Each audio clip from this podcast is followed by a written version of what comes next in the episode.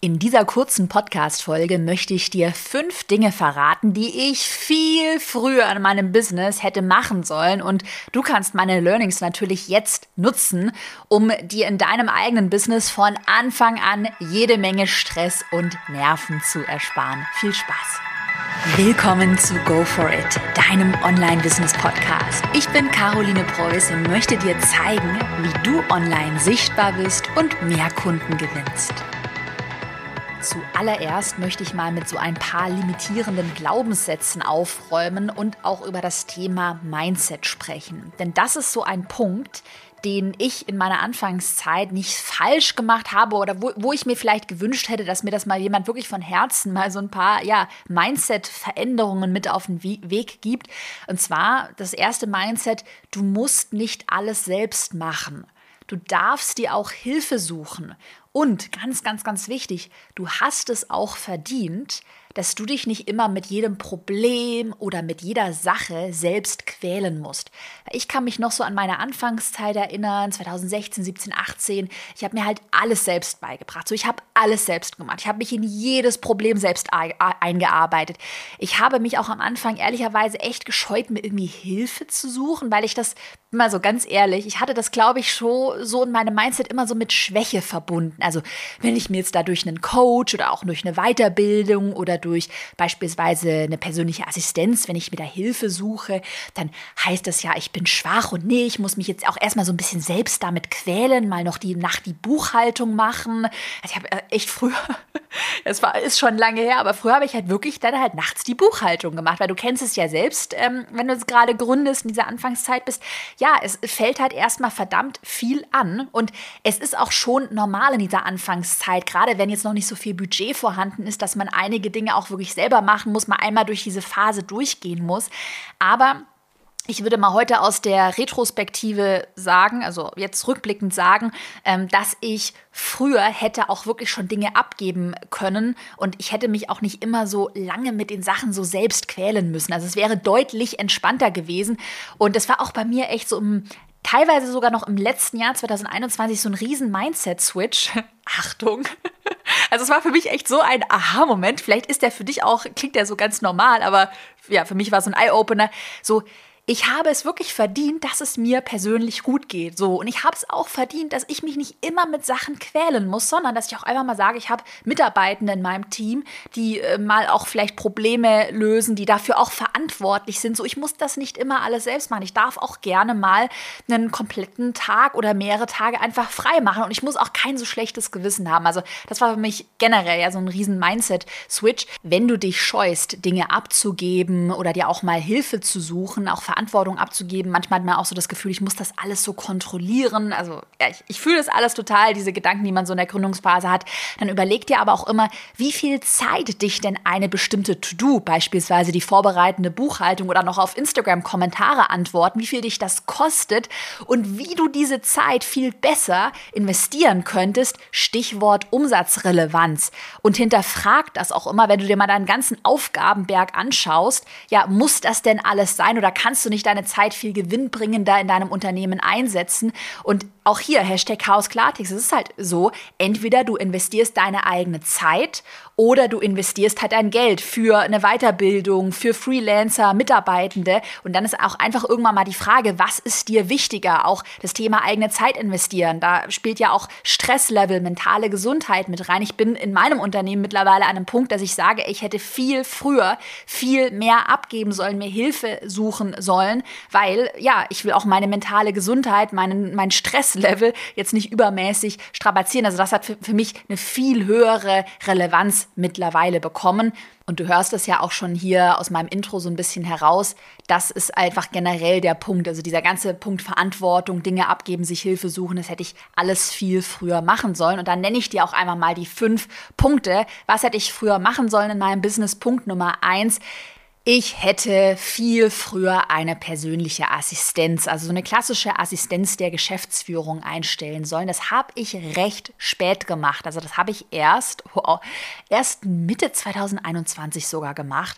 Und ich habe bis dato die ganzen Lohnab, also nicht, nee, Lohnabrechnung habe ich nicht gemacht, also mit Krankenkassen und so weiter und die ähm, Lohnabrechnung drucken. Dafür habe ich jemanden bei meinem Steuerberater, aber halt so die Gehälter überwiesen. Ähm, vorbereitende Buchhaltung habe ich auch noch gemacht. Nicht die Buchhaltung und den Jahresabschluss per se. Auch dafür hatte ich schon einen guten Steuerberater, aber halt so diese ganze Belege einreichen und nochmal Rücksprache und bei Tools irgendwelche Rechnungen anfordern.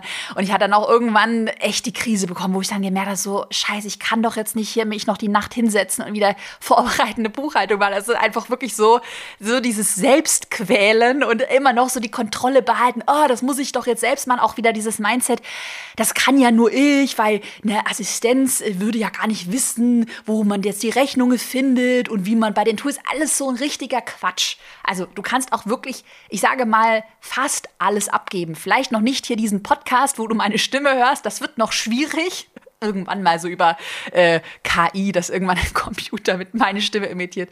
Nee, Spaß. Aber ja, das hätte ich echt viel früher machen sollen. Mittlerweile habe ich eine ganz tolle Assistenz der Geschäftsführung, die Sarah, die macht vorbereitende Buchhaltung, Personalanmeldung, Ab Abmeldung, die ist im Büro vor Ort, die kümmert sich um meine Post. Jetzt gerade bin ich ja auf Madeira für drei Monate, da ist sie auch in Berlin vor Ort. Also sie macht quasi alles was so mit dem Thema Backoffice, Buchhaltung und so weiter zu tun hat. Und das ist so geil. Es ist so geil. Und dieses Feeling, ey, ich wünschte, ich hätte es früher gefühlt, mal wirklich dieses Gefühl, es geht auch anders und es geht auch einfach stressfreier.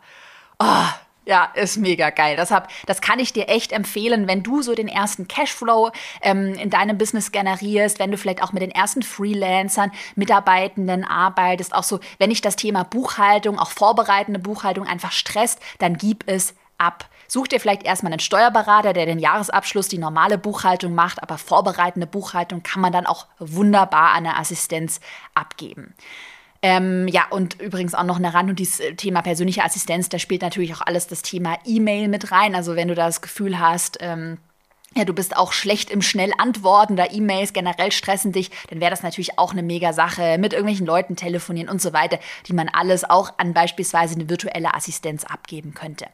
Punkt Nummer zwei. Oh ja, jetzt kommt auch noch ein mega, mega wichtiger Punkt. Und das habe ich auch erst Anfang 2021 gemacht und ich hätte es echt früher machen sollen. Und zwar Punkt Nummer zwei. Ich hätte viel früher einen persönlichen Coach, vielleicht auch in so eine Richtung Psychotherapeuten ähm, mir suchen sollen. Mittlerweile arbeite ich ja jetzt seit ziemlich genau einem Jahr mit einem persönlichen Coach so aus dem Bereich NLP und Psychotherapie. Und da machen wir, hatte ich schon mal erzählt, alle zwei, drei Wochen haben wir so zwei Stunden Sessions.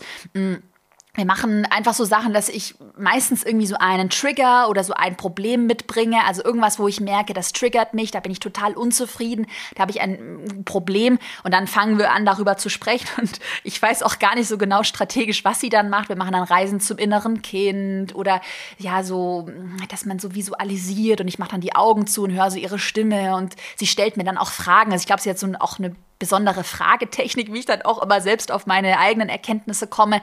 Und das äh, Spannende ist, jetzt so nach auch einem Jahr Zusammenarbeit sehe ich richtig krass die Früchte. Also ich hatte auch jetzt über die Weihnachtszeit so mega krasse Aha-Momente, was das Thema Mindset angeht. Also gerade was ich vorhin erzählt habe, so dieses Thema ist, ich habe es auch verdient, dass es mir einfach gut geht. Und ich, ich muss auch nichts dafür leisten, dass es mir gut geht. Also ich muss auch nicht Millionen verdienen oder jeden Tag ganz, ganz, ganz viel hasseln und immer noch am Wochenende äh, aktiv sein, äh, nur damit ich so für mich selbst das Gefühl habe, habe es jetzt irgendwie verdient, auch Geld zu verdienen und erfolgreich zu sein. Also das war für mich irgendwie ja so ein Riesen-Switch. Also es kann auch wirklich entspannter gehen. Natürlich klar, auch hier, ich bin da ganz ehrlich, in der Anfangszeit, du hast halt mal diese Phase, wo man halt sich noch kein Team vielleicht leisten kann, äh, noch sehr viel alleine macht. Da ist es auch total normal, aber dass man da halt dann noch irgendwann den Absprung schafft. Und ich habe auch, ich habe ja schon 2018 2018 habe ich 250.000 Euro Jahresumsatz gemacht, 2019 schon schon die erste Million verdient und warum habe ich das nicht einfach früher gemacht? Also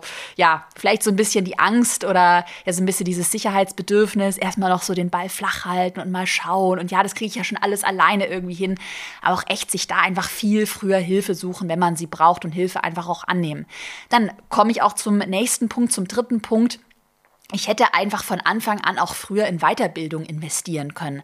Also, dass man auch da einfach sagt, so, ich suche mir jetzt Hilfe und ich bringe mir jetzt nicht das ganze Thema Copywriting oder Facebook-Anzeigen oder Online-Marketing, Instagram-Marketing, was auch immer selbst bei, sondern ich kann mir auch einfach Hilfe suchen von jemandem, der mir das Ganze äh, gut strukturiert auf einem Silbertablett serviert. Also auch da mittlerweile investiere ich so viel und so gerne in Weiterbildung. Ich habe letztes Jahr eine Immobilienweiterbildung für rund 8000 Euro gemacht und das hat sich so gelohnt. Also ich habe so viel gelernt, ich habe so viele Fehler vermieden. Ich habe einfach eine Anleitung bekommen, ein Anschreiben für einen Makler. Dieses Anschreiben funktioniert bombastisch. Ich musste mir das nicht alles selbst überlegen. Also auch hier einfach nicht so geizig sein. Und wie gesagt, nochmal, was ich am Anfang gesagt habe, ist es halt so, entweder du investierst deine eigene Zeit, bringst es dir alles mühsam selbst bei. Und ja, das geht natürlich schon.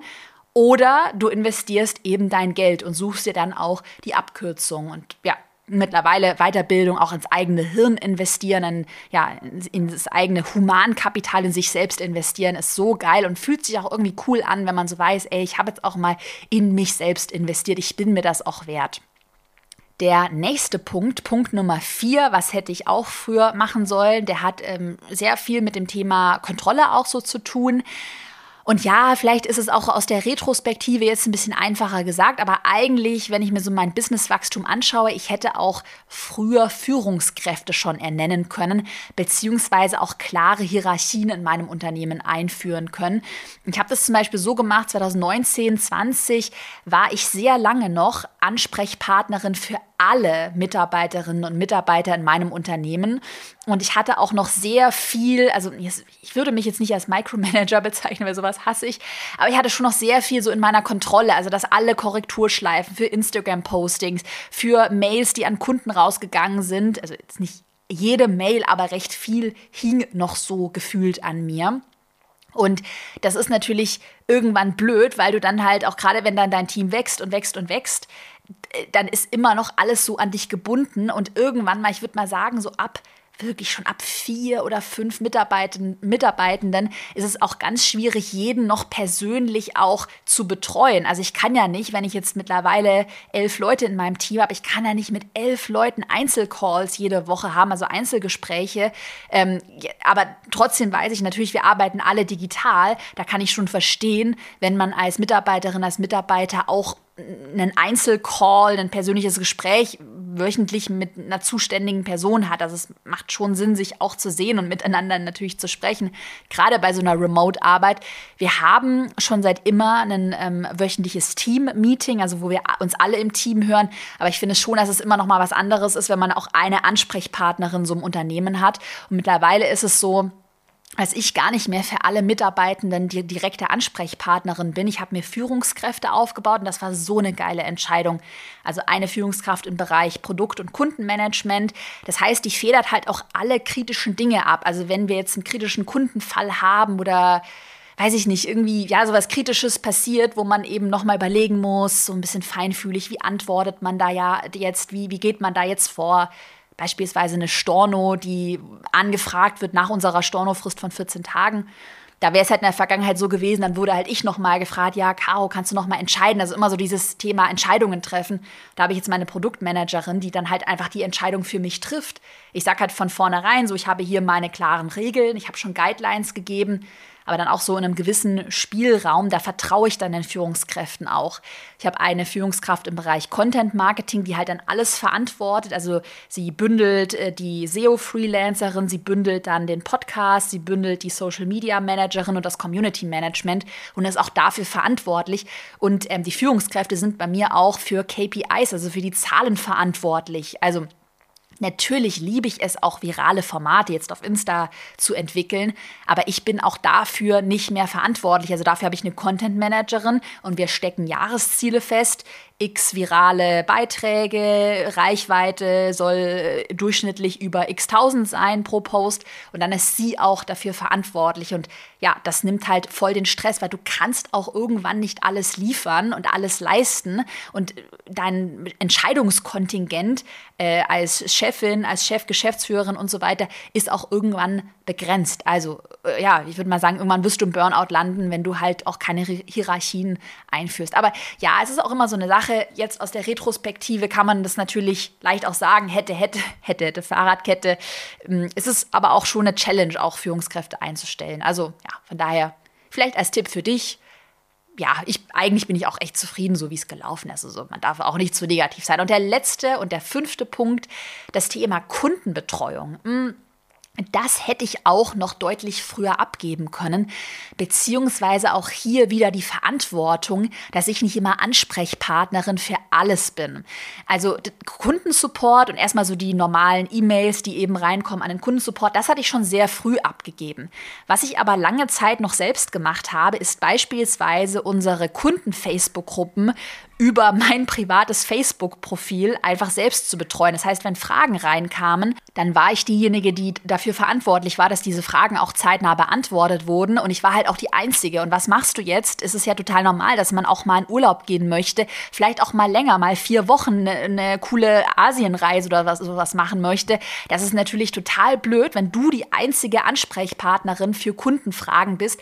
Gerade wenn du ja auch skalieren und wachsen möchtest, dann kannst du es als Einzelperson Person irgendwann gar nicht mehr leisten oder gewährleisten, dass alle Kundinnen und Kunden dann von dir alleine optimal betreut werden. Und deshalb macht das so früh wie möglich am besten Sinn, jetzt gerade für Personenmarken, also wo noch recht viel ja sowieso von dir abhängig ist, dass du dir gerade im Bereich Kundenbetreuung Hilfe suchst und wirklich versuchst, jetzt kommt ein ganz wichtiger Punkt, deine, dein eigenes Wissen auch in deinem Unternehmen zu teilen. Also dass du versuchst, das Wissen mit anderen Mitarbeiterinnen und Mitarbeitern zu teilen, sodass die auch auf dein Wissen zugreifen können. Was ich dann ähm, in meinem Unternehmen implementiert habe, ist eine Art Wissensdatenbank. Also jedes Mal, wenn ich dann eine Frage wieder beantwortet habe, dann wurde diese Antwort von mir aber auch verschriftlich und in so eine Wissensdatenbank reingepackt, sodass ich dann äh, auf lange Sicht halt Fragen nicht doppelt beantworten musste, sondern irgendwann, also mittlerweile haben wir halt wie so eine riesige Wissensdatenbank, wo wirklich jede Frage aus dem Erfolgskurs, aus meinem Instagram-Online-Kurs, auch